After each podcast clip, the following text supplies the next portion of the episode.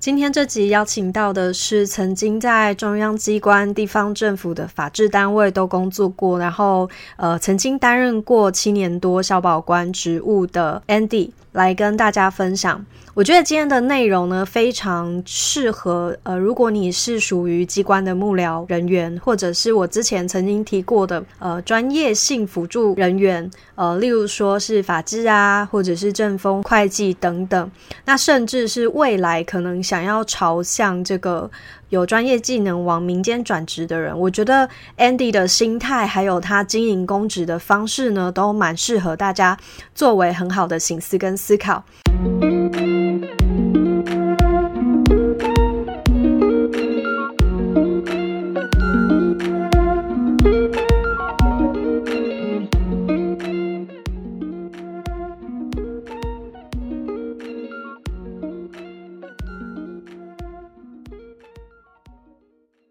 呃，我自己在高中升大学的时候，我爸就很希望我可以去念法律系，可是那时候非常的叛逆，所以我爸要我念什么，我就偏不念，所以那时候才会去跑去念经济。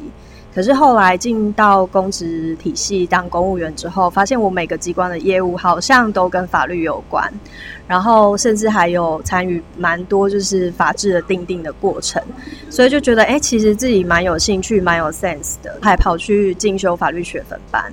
也觉得法律人的职涯选择多了很多。那今天邀请到的呢，就是我自己出任公职的时候的老同事 Andy。今天呢，就想要邀请 Andy 来跟大家聊聊法律人在公职之中的一些职涯规划跟选择。一开始啊，想先请 Andy 来跟大家分享。呃，你进入公职的背景故事，就是你是怎么样会考公职？然后法律系考公职的时候，应该有蛮多的选项，你那时候是怎么样选择的？呃，这个问题很有趣，因为其实当时考公职应该算是无心插柳，因为法律系毕业一定要考个什么东西才比较有彰显出它的价值，不然一般的法学士其实是没有什么特殊的其他才能。那个时候其实主要是想当律师的。当然，你会想要参加一些其他考试，当做是一个模拟考练笔。所以那个时候选择法制，是因为它的重叠考科跟律师重叠考科非常的多。呃，那至于说像法律廉政，也是一般就是法律系毕业的这个同学他会选择的。可是因为法律廉政，他要多念很多像社会学啊，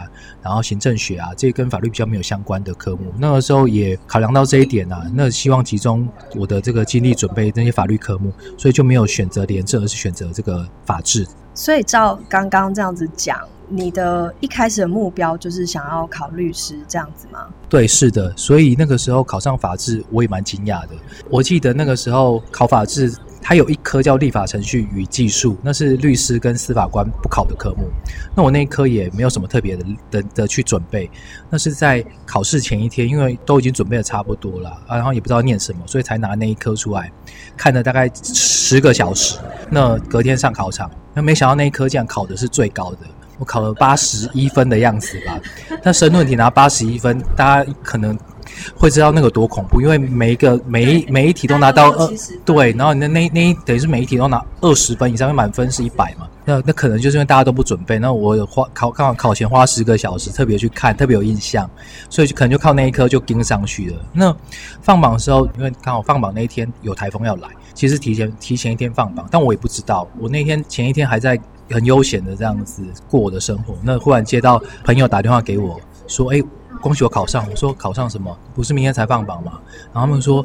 哎，你不知道吗？今因为明天台风啊要放假，所以提前一天放榜。”我才赶快上去查，证，哎，法制考上了。所以就因为觉得说啊，那法制考上了，就想说那就先可以先当法制，因为我很想说先进公职先体验一下，毕竟公务员的体验跟律师的这个生活应该是差蛮多的。所以我当时当时的规划是想说，那我先进公职体验一下。所以我还特别把我的缺选填预估缺，所预估缺就是不是放榜马上就在一定时间内就要去去报道的，而是要等到预估的那个缺开出来之后，你才真正去报道。我还抓了这个 buffer 的缓冲的时间，就没想到那一年律师就没上，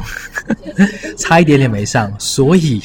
好吧，那。那只好乖乖等到我的预估缺。幸好他提前了，因为预估缺本来是隔年的三月，后来可能那个那个缺的人提前离开，所以就是隔年一月就先去报道，然后就先做做法制工作。好，原来是这样子，误打误撞没有在那一年拿到律师，但是后来 Andy 你也有就是考到律师执照，那为什么后来？嗯，考上律师之后，没有再就直接选择去去受律师训，然后去当律师，那而是继续留在机关服务了。后来又这样服务了将近十几年之久，哎。因为我是九十六年考上公职，九七年报道，那我是九十八年考上律师的。那当然，呃，那个时候公职已经服务了一年，然后那个时候刚好就是遇到我的一个公务的这个调职。我从地方机关调到中央机关去，那是我调到中央机关第一年。那也想说，刚好又遇到了一个职涯的变动。那想说在地方机关也体验过公务员生涯，那刚好到中央机关有机会再去体验不一样的公职的这个生涯，所以就想说，反正律师资格拿到是终身的嘛，那就先再放着一下好了，就在公职再体验一下。而且从事公职，我觉得它其实有它一个很特别的地方，因为它有涉及到公权力的行使。那那个高度跟视野，跟你一般在民间直接担任律师的那种所看到的东西是不一样的。像如果你担任律师的话，你可能接触公司，可能就接触到公司的一些负责跟你交流的一个对口而已。可如果像我们在在执行公务、担任公职的话，像我之前在中央机关，甚至是老板就要直接来跟我们做做说明、做拜会。对，那你听到老板去讲那他的那个 project，跟你只是透过一个窗口交流的话，我觉得那感觉是差很多的。所以也就是因为这样，就继续选择当公职。那为什么会又延续了十几年呢？就可能是因为公职又越混越好，然后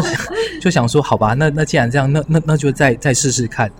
那所以就就就一直到了现在这样。刚才听 Andy 讲，我也想到之前我前机关的。呃，法制的科长，他也有讲说，他朋友都在当当律师，薪水可能是公务员的类似蛮多的，或者是只要工作几天就就可以够一个月的生存。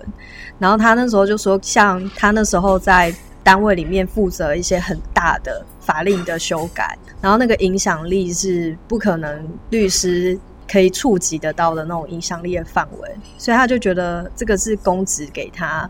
很不一样成就感的原因啊！刚才 Andy 有聊到，因为你在中央跟地方都做过机关的法制，然后后来到地方政府又当了大概七年的消保官。你觉得这一些这一些不一样的职位，然后你发挥的东西，跟你那个喜欢的程度，或者是说你的成就感啊，工作情形有什么不一样？我觉得在中央机关跟地方机关当法制是真的，呃，有。一定程度上的落差，那加上因为我一直没放弃想当律师的梦想，所以我在当公职的时候也是比较用那种律师的心态在做法制人员这件事情。那相较一般的法制人员，通常其实不管在中央或地方，其实一般的法制人员多半都是幕僚单位，很少直接跑到前线去做。做法制的这个事情，主要都是做一些法律意见的提供啊，或是你要拟定法规的时候，你可能会咨询法制人的意见啊，或者是像有一些呃诉愿，他做诉愿这个审议，所以他在这一块部分，他其实跟业务机关不一样，是业务机关多半都冲在第一线，他会直接跟民众跟业者接触，然后来做决定，那我们就是在 support 这些业务机关。但是在如果是在中央的话，中央就像可丽尔在书上有也有提到说，中央其实中央机关也是有分层级的。如果你是在比较一二级的那种机关，也就是比较高层级的机关的话，它当然跟民众接触的这个可能性就小很多。但是我是在它的中央机关的地方分局啊、分署啊这边，其实你跟地方政府没有什么两样，你就是派驻在地方直接接触民众。以我自己的经验，我当初在地方政府的时候，呃，是在业务机关，是现在经发局这边，因为业务机关的法制编制通常都很小，大概就是一个。对，而且编制还不一，有的只编一个科员，有的会编到一个高职的，有可能编到秘书啊、专员啊。对，这种等级，地方机关的法制人员，他其实多半都会需要独当一面，而且其实机关内并没有其他的法制人员可以教你。所以我一直觉得地方机关的法制人员不应该去找高考刚分发就直接分发到地方机关当法制人员，因为如果他没有一定的底子的话，很容易就死在那边。我那时候运气好，是因为我下去的时候，我的那个那时候科长他虽然是土木直系，可是他自己有去修法律的学分，所以他对法律他自己也有一一定的程度的了解。那也蛮信任我的，加上我之前啦，当兵的时候是就是在做军法行政这一块，所以有一定的这个幕僚的法治的这个经验。所以到那边之后呢，算是没有那么的生疏。报道第一天要下班前，我就被我们科长叫住，说：“哎，Andy 啊，那个商灯法刚修法完，那你整理一下，等一下去跟局长报告。”我说：“哇啊，什么状况？”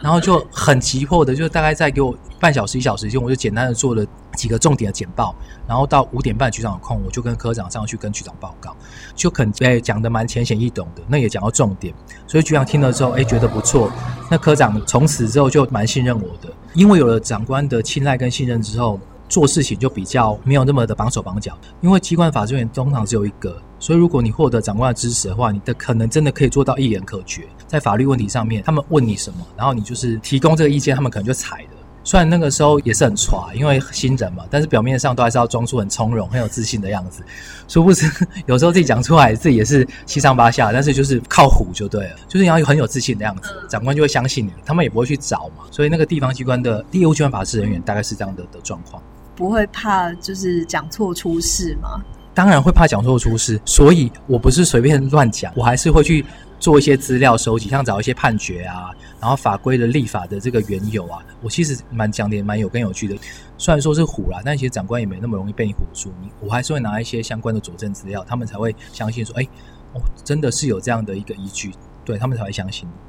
那如果是地方，像我现在在地方机关的法制单位的话，那当然就整个整个局都是法制人员。这个单位其实比较适合新进人员、新进的法制人员，因为到这边里面其实大家都是法制人员，很多前辈、长官都在这边。你可以问问同事，科长也会帮你看。所以相对来说，我觉得地方的法制单位蛮适合新人先进来这边做历练。业务机关的话，我就建议说，如果是刚考上法制的，除非你已经有丰富的经验，像有些人是律师做过好一阵子之后才会来考法制。那当然，你到你到地方政府的业务机关，那当然很容易就上手，因为你只有在外面一定的工作经验的这一块就会比较如鱼得水。可是如果你是刚从学校毕业出来就很厉害，就考上了法制高考的。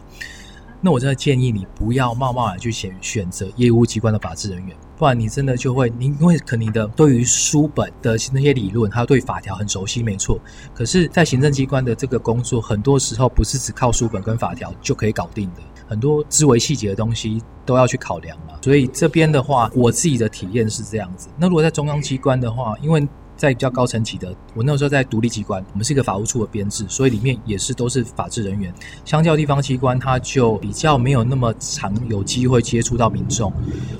我觉得最大的差别，是我记得我当初在呃业务机关，还有我现在的这个地方政府法制机关。我们地方政府常常都会看到一些民众，这样来来去去，甚至在你的桌子位置旁边出出没徘徊。对，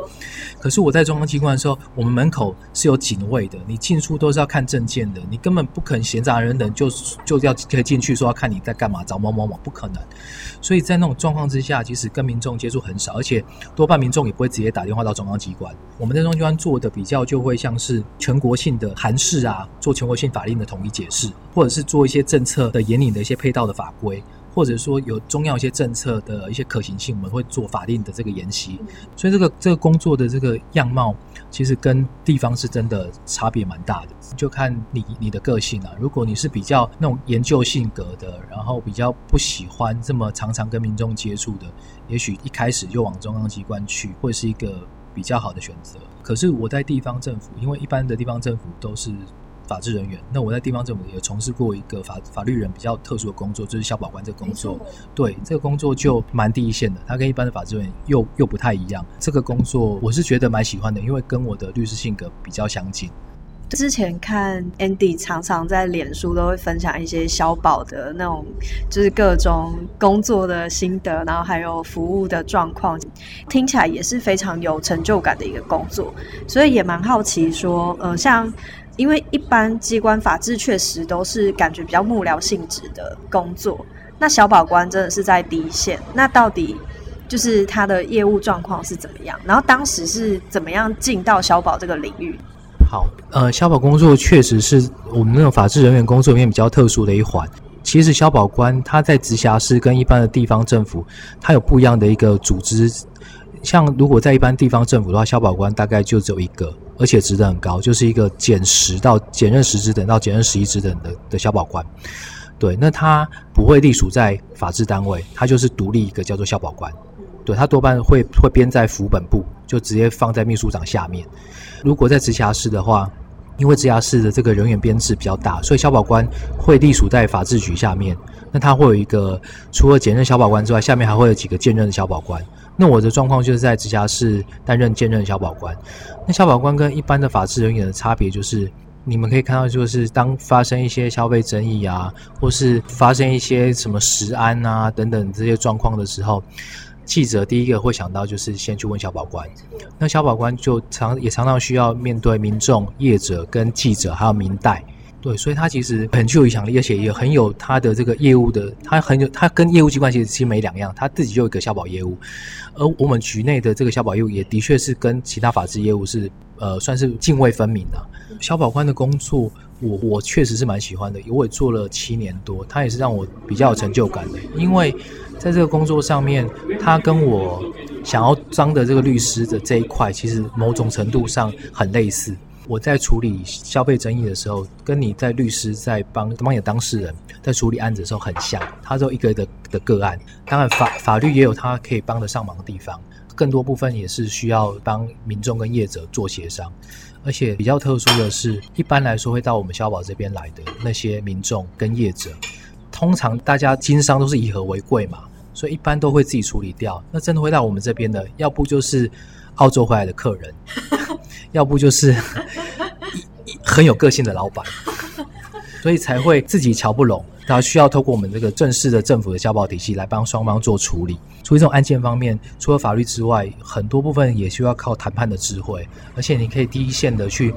帮他们解决问题。所以这种成就感比你法治，因为你做的东西虽然很重要，但是你多半没办法直接获得你的受众的立刻的感受的回馈。你说你编那个法令做得很好，但问题是这个法令出去到底民众感受怎么样？你你你做法制，你可能也没有这么直接的的感觉，或者是哎，你帮一个政策的可做了一个法令的可行性的研析，哎，这政策 OK 上路了。说实在的，你可能对法制院你就是一个小螺丝钉，你没有那么有感。可是如果做消保的话，你是真的可以当下帮民众、帮业者，或者说哎发生一些消费纠纷，你就真的有这个权利找其他机关，大家一起去做稽查，然后把整个状况搞定。那我觉得那个回馈是很及时。而我在消保工作上。面其实也蛮常获得民众可能一些感谢啊的的这些表示，我觉得那个就是我工作成就感的的来源。其实讲到这边，我觉得有几个关键字我抓到，第一个是 Andy 刚刚有说他公务员越混越好，然后第二个呢是他在这个消保业务的时候，我觉得应该这里面还有一些东西值得去挖，就是。你面对的是澳洲回来的客人，还有特别有个性的老板，但是最后结果可以获得他们的好评。你觉得中间你用的那个谈判的技术，跟你觉得你是站在怎么样的角度可以去做这样子的协调？中间有没有什么功力可以跟大家分享？我不知道大家有没有去过公所啊，或是去一些其他的调解。调解委员的那些经验，可是，一般调解大家都会比较觉得像画在画巴拉 K，就是啊，他开多少啊，那个对对对，然后业业者可以接受多少，就这样满天喊价，然后另外一个就就坐地跟你这样子回你这个价格。但我觉得我在工作上面比较不会这样做。呃，我在处理案件的时候，我会先去找类似的判决当做我的佐证资料。那在帮双方做协商的时候呢，我会提供这些资料让双方参考。让可能让消费者觉得说，哎，这个东西在台湾你真的做这边谈不拢的话，进到法院根本不可能如你想象中可以要到这么高。因为有的时候大家呃民众啦，可能会被这些一些新闻报道，像特别是国外的那种新闻媒体的报道，想说哇被烫伤就可以要个几亿元这样，这种新闻影响了他的这个想象，会觉得说哇这样子随随便便我就可以要到个。几百几千万这样的赔偿，但其实以台湾的这个法律的这个状况来说，根本不可能有这么高的赔偿。所以，当我提供这些佐证资料的时候，双方心里面就会比较有个底，就知道说这个东西其实不是画把拉 can。很实际的是，如果双方在我这边没有谈拢的话，你们进去法院，第一个你们要多花诉讼的费用，不要讲律师费，光你要请法院帮你裁判，你就要缴一笔裁判费给法院了。再是你们要面临诉讼上那种冗长的这个一些往返的程序，那法院也是依依法依依证据裁判啊。他没有像我在这边是我可以帮你们双方都谈的，你们也不用提供什么太太直接证据给我，反正能够大家都接都能够接受就 OK 了。所以在这种的状况之下，有一个比较切合实际的这个数额之后，一来业者也怕麻烦。那消费者更怕麻烦，因为多半消费者也需要上班啊，哪有那么多多美国时间跟你真的去法院那边做争执？那对于业者这边呢？因为我们消保官跟一般调解委员不一样，消保官是真的，如果有些状况你不配合，然后又发现你有一些违规的情形，我们是可以真的用公权力去稽查。对，那当然业者也会觉得说算了，那不怕官只怕管，那这种情形之下就也比较愿意妥协让步，那那消费者也 OK。那这样就比较能够成立双方的协商。那我常常跟都跟他们说，跟双方讲说，在我这边呢，只能够取得一个你们虽然不那么满意，但是可以接受的一个方案，帮你们快速的解决这个问题。因为毕竟生活还是要继续过，不要为了这种小小的事情就卡在这边。也就是因为这样，我觉得比较容易可以让获得双方谅解了，对，取得共识。听起来真的是一个谈判技巧，就是一开始先让双方知道。可以达成的底线在哪边？接下来蛮好奇的，你在这个小保官的工作里面有没有什么特别印象深刻的案件？这个七年多的小宝的工作，其实有印象案件很多啦。那比较比较特别的是，之前在我们的辖区这边发生发现一件那个婚纱公司倒闭，而那间公婚纱公司其实是一间蛮大的婚纱公司，颇具规模。它也有有做一些国际的这个，像呃香港、澳门，他们在办婚纱展的时候，他都有去参参展，所以他也接到不少香港、澳门的这些客户。那个时候他们在推那种什么呃旅游旅游兼拍婚纱照。的这样的一个套装行程，所以那个时候其实不少港澳的客人就是买了他的这个婚纱的套装行程。可是后来这家婚纱公司又无意间的倒闭了，所以那个时候其实反而台湾的客人还没那么多，比较多的是香港、澳门的客人。这个事件也闹上了当当时香港跟澳门的媒体，那时候是有是有报道的，因为一开始是是知道这间婚纱公司倒闭，那我有去了解一下状况。那可是后来在某个假日的时候发现，哎，怎么在香港跟澳门的讨论区有有看到这个倒闭的新闻？然后下面很多回应。那我那个时候就很不怕死，直接在上面留下了我的联络电话，联络的方对我连我我不是立案进到，是你自己主动争取来的案对，我就直接这样提供说，我们我们地方政府消保的这个联络的资讯，请他们来申诉，让我们来立案。对，那果然就涌进了上百件的。来自港澳的案子，那个时候才发现，哇，这影影响这么大，那可能会甚至影响到我们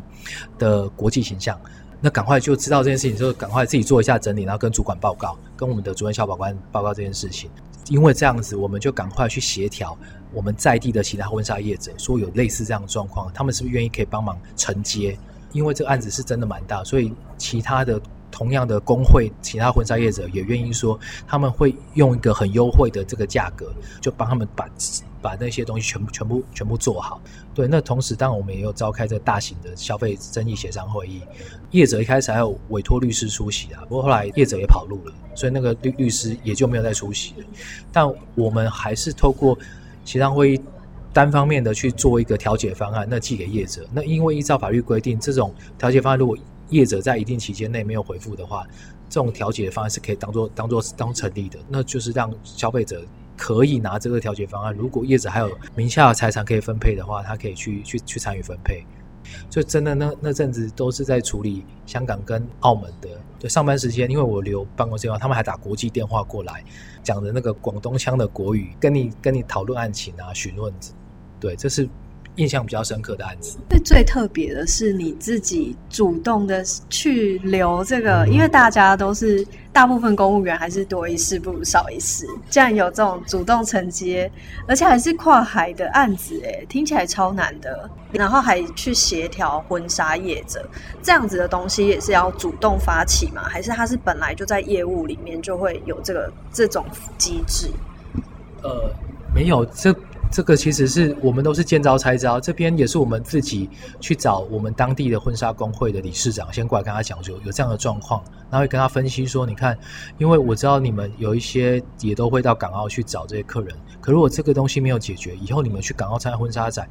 那边的消费者一定都会印象很差，以后你们去那边参展根本不会有客人。来上门跟跟你们买婚纱，所以工会理事长也觉得说，那就请工会大家会员就帮帮忙，一起把这些案子 share 掉。这个让你很有成就感又蛮有趣的小宝业务，呃，其实在去年的时候已经离开这个低线的岗位，然后就是又回到比较像幕僚的位置上面。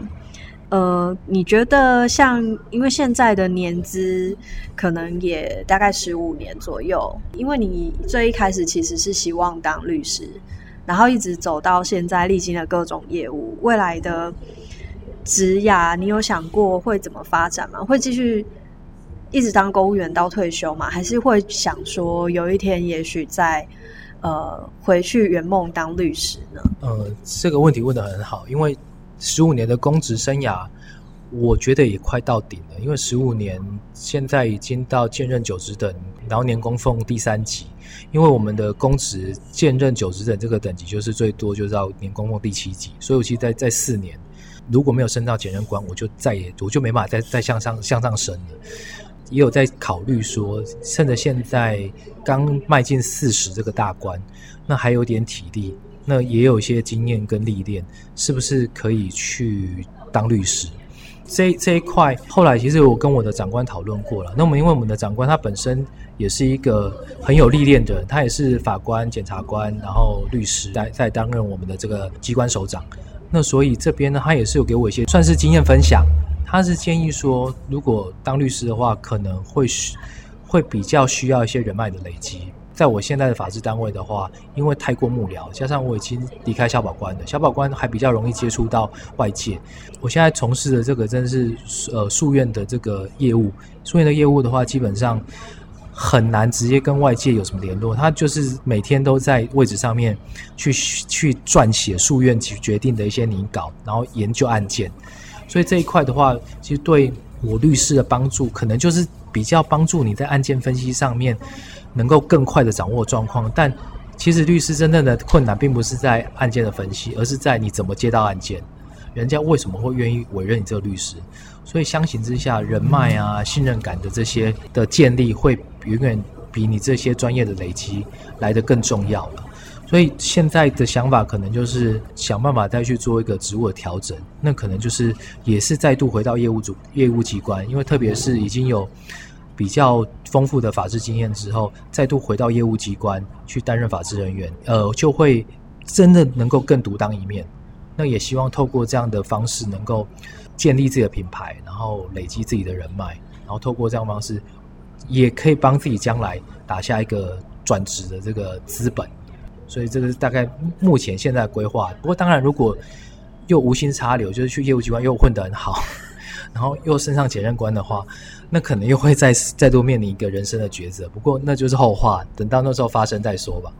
刚才 Andy 其实也也讲到，在公职混得好的话，可能就就就一直混下去了。那接下来呢，就要来拷问一下了。所谓的在公职混得好。到底要你觉得要怎么做才能混得好？因为我相信这是蛮多听众都会有的一个困扰，就是在公职混的也混不好，出去外面也不知道做什么。我觉得至少已经有公务员的身份的人，怎么样在这个体系里面活得开心快乐，也是一个蛮重要的事情。呃，这个问题呢，其实我觉得跟心态很有关系的。因为先讲回我自己，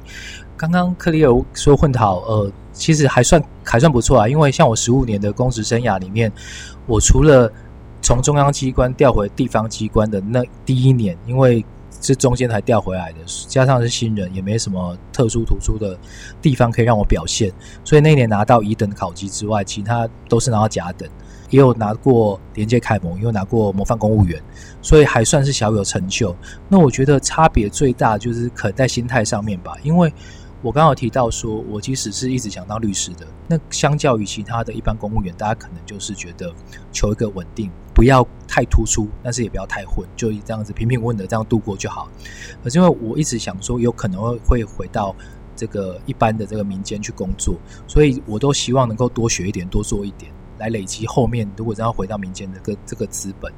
也许就是因为这样子就比较不一样。你这样当你多做一点，然后多学一点，或许不像律师说你帮当事人多做一点，你的这个酬劳可以马上有一些增加。可是我觉得如果长官 OK 的话，他其实都看得到。